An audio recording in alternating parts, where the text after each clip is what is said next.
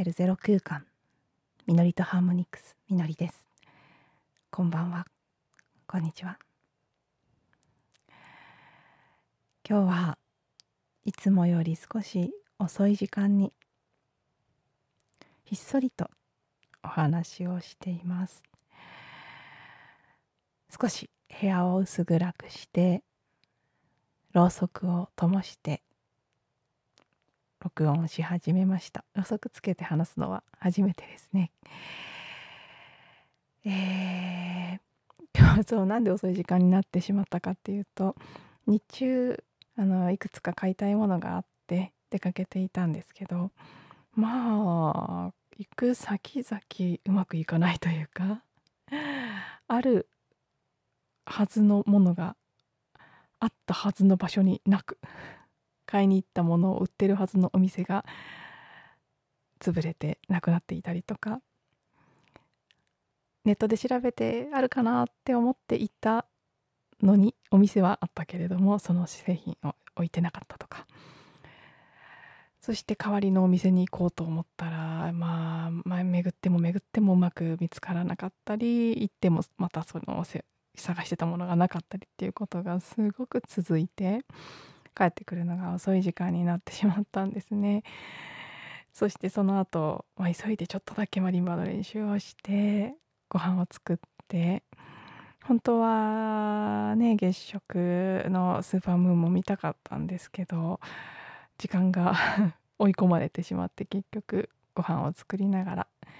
ライブ配信で見ていました。でも東京は見えなかったんですかね結局。私は探すことすら断念してしまったんですけど時間の関係で。おそらく雲に隠れてしまったということなのかなと思いますが。下食はね いろんな説があって見ない方がいいなんていう言い伝えもあったりしますから。まあまあ見られないなら見られないでとか。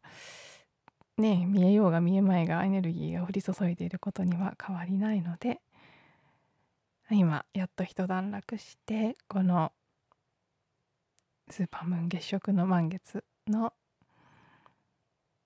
何かね何かしら降り注いでいるパワーを受け取っているそんな時間です。そしてそう伊手座の伊手座での満月ですね。今回伊手座も火のエレメントのサインなのでろうそく灯してみるのもいいかななんて思ってろうそくの炎を見つめながらお話ししてみるという 初の試みに至ったと。そんな感じで迎えた今、えー、9時20分30分になろうとしてるくらいです。そうなんです。なのでね日中は結構バタバタしてしまって今日はあまりゆったり感じる時間がなかったんですけどこの満月の時刻を迎えてここから明日に向けてじわじわといろんなことがまた自分の中で染み入ってきたりはっと気づくことがあったりするのかななんて思っていますがそれぞれ皆さん聞いてくださっている方たちはどんな感じで今過ごされているんでしょうね。今回やっぱりねすごくパワフルなうんそう月がそもそも大きいと近くに見えるので大きいということとね皆既月食ということでなかなかないタイミングですよねスーパームーンの皆既月食って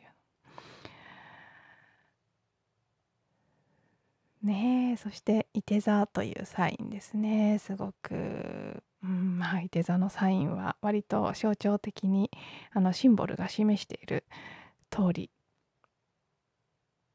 うん、高みを目指して遠くへ跳躍していくような理想に向かって力強く飛び上がっていくようなもう本当に限界を超えてね自由にどこまでも遠く自分自身も飛び上がるし持っている弓矢でまたそれで的を狙っていくようなそんなエネルギーも感じる。ある種少しアグレッシブさを感じるようなパワフルなサインですね。遠くへ遠くへ理想へ理想へ高みへ高みへと限界を知らないという感じ。なのでもともと満月自体が浄化とか手放しにいいタイミングだというふうに言われてますけど特に今回は伊手座での満月ということもあってうん古い自分を制限するもの足かせになっているようなものこれまでの可能性の範囲に縛られているその縛っている何かを断ち切ったり手放したりしていくのにはすごくいいタイミングなのかなと思って私自身。その機会にしたいなーってなんとなく思っています。ここ最近の音声でも少しお話ししてますけどうん思った以上にだいぶいろいろ手放してきたと思っていましたけど思った以上に古いトラウマのようなものや傷ついたその傷それもね全て必要があって起きたことでうーんダイヤモンドも削らなければ磨かなければ光りませんしクリスタルクリアクォーツなんかも傷があるから中に綺麗な虹が出たりするんですよね。なのでそういう意味では必要があってある意味自分でつけたというところもあるようなある程度それを自分で意図して決めてきていた傷だとは思うんですけどでもねそのなんだろうなだから傷そのものがあることは別に悪いことじゃないんですけどそれによってその傷の痛みによってできてしまったさまざまな重たいエネルギーや制限的な思い込みこれから先の可能性を制限するものになってしまっている部分。そこはうん今回このタイミングで結構わーっといろいろねその傷の面も制限している思い込みやその枷足かせの部分もすごく見せてもらった感じがするのでうん。しっかりねこの満月もちろんピークの時間が過ぎた後もまだまだエネルギーもう2日ぐらいは続いていくと思うのでしっかりと自分の中でもういらないって思えるものを見つめて流していけたらいいなっていうふうに思っています。やっぱりね私の中でその自分の可能性とか何が制限なんだろうっていうこととかね逆に言うと。そういうのを考えた時にここ数日特に強く私の中で浮かんできているものは生活に関するものなんですね。暮らし。暮らし方。もちろんなんでしょうね。その夢夢うん自己実現的な部分で何か達成していくとかそういうことも何かね何か今後していきたいっていう意味で情熱とか可能性っていうのを求めている部分もあるんですけどうん何をするか以上にどう生きるかっていうところ、まあ、結局その生き方そのものがやっていくことになっていくんじゃないかとも思うんですけどそう生き方を変えたいっていうのがすごく出てきてます。特にそう暮らしなんですよ。衣食住。特に住。食と住ですかね。いいはまあまあ選択の選択できるものがそれなりにあると思いますしそこまで困ってもいないですしあの可能な範囲でいい。自分に、ね、自分の価値観にも合っていて心地いいと思えるものを手にすることができてると思うんですけど食と住食も、まあ、住に比べたらだいぶそれなりに意識的に選んで今今ねこの環境でできる範囲のことはしてると思うんでもちろんもっと良くなっていったらいいなとは思いますけど手作りのものを増やすとかね自分の手で何か作ってみる野菜なりなんなり作ってみるとかそういう意味で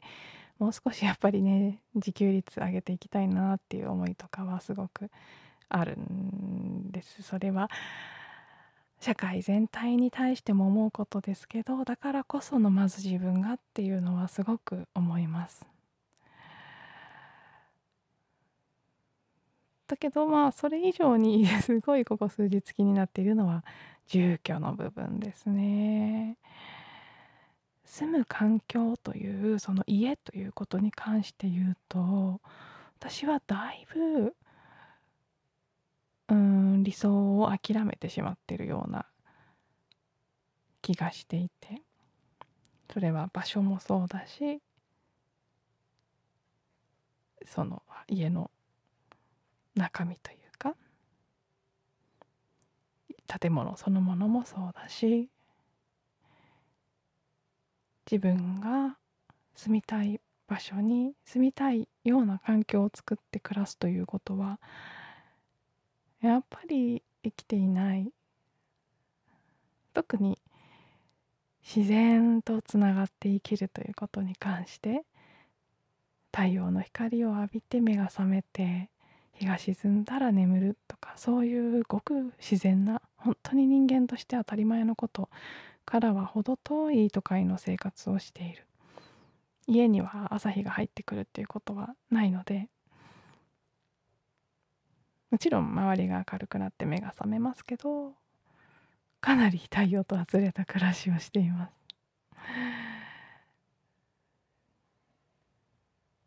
綺麗な水とか土もないですし植物も、まあ、この環境で本当にたくさんの植物が頑張って生きてるなっていうふうに日々日々驚かされたり感謝したりっていうのはもちろんあるんですけどでもじゃあ十分な緑があるかって言ったらそうではないですしもっと本当は自然を感じて生きていきたいっていうことはすごく思っているんですけどそこに飛び出すことがずっとできずにいる。会社を辞めた頃一度移住を考えて結構日本中あちこち見に行ったんです。でもどうしてもしっくりくる場所がなくて本当はねやっぱりハワイが良かったんですけどうんまあ移住移住権がないのでそれは今現在は断念せざるを得ない状況で。私はねハワイに住みたいからといってそのためだけに例えば結婚するとかそういうことはねしようとはあんまり思えないのでうんグリーンカードが当たらなかった時点でまあ呼ばれてはいないのかなっていうことで今の時点では諦めるっていうのとは違う受け入れているっていう感じですけど。でも心のどこかでやっぱりこの都会ではない場所に住みたいなっていうのは本当はずっと思ってる。でもどっかでずっと諦めてる。私にとって一番大きい足かせはこの家なんだと思います。家族とも言えますけど。うん。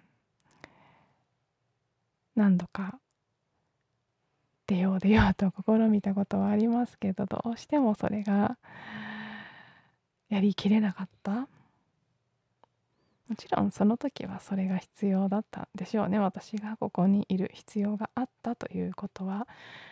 これまでに関してはそうだったと思います。本当の理由はわからないけれども何かがあったんだろうなと思ってはいるので過去のことはそれでいいんですけど。うーん。このいて座のエネルギーの影響もあるのかもしれませんけどもういい加減こっから飛び立ってどこかへ行きたい自由に自分の理想の環境自分が本当に心地よと良いと思える土地や家そしてコミュニティ仲間もし家族ができれば家族ももちろんですけどそういううんその生まれた家ですね生まれた親が作った家族とか生まれた環境じゃなくて自分が選択しそして誰かと一緒に作っていく環境や暮らしっていうことをいよいよやってみたいなっていうのはすごく出てきています。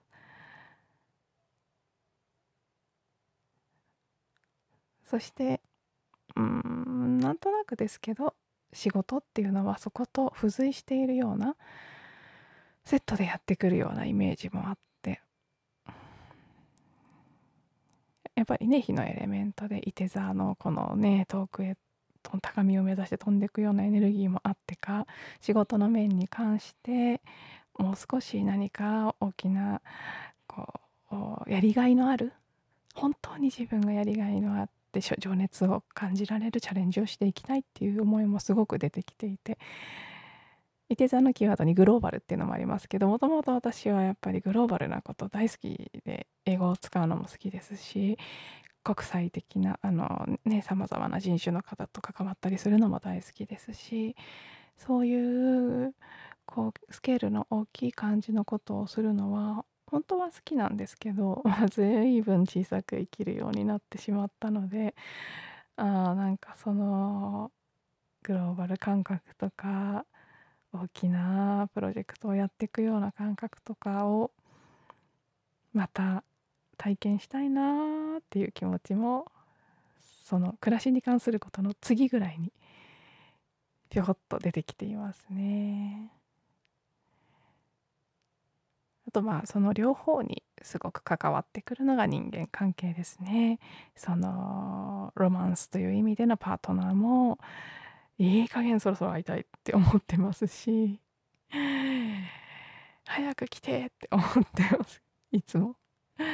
待ちくたびれたぞって思ったりはしてますしあとそのロマンチックなパートナーだけではなくてビジネスパートナーとかやっぱりさっきも言ったコミュニティとか仲間ですね何かを一緒にやっていく仲間。もちろん仲間とか友達っていう意味では今までも恵まれてきているので今全くないわけじゃないのでね。なのでパートナーとかコミュニティっていうのと比べると少しこう何て言うかな。満たされてる部分があるのでそこまで渇望感はないんですけど。うん、でもやっぱり次の段階で出会って一緒に何かをやっていく仲間っていう意味ではまだこれから出会う部分も大きくあるのかなと思っていて。その辺も何か私がこれまでの枠から出ていくっていうことその制限足かせになってるものをいよいよ本当に取り外すっていうことと新しいものに出会っていくっていうことはおそらくセットになっていると思うので。うん。今日この後の時間そして明日にかけてしっかりそこを意図してそして止めているものがまだあるのであればしっかりとそこを見つめてそしてあさってからの大島行きに備えていきたいなと思っています。ねえ皆さんはどんな感じでしょうか？はいそれぞれいい時間をどうぞお過ごしください今日も最後まで聞いていただいてありがとうございました。また次の音声でお会いしましょう。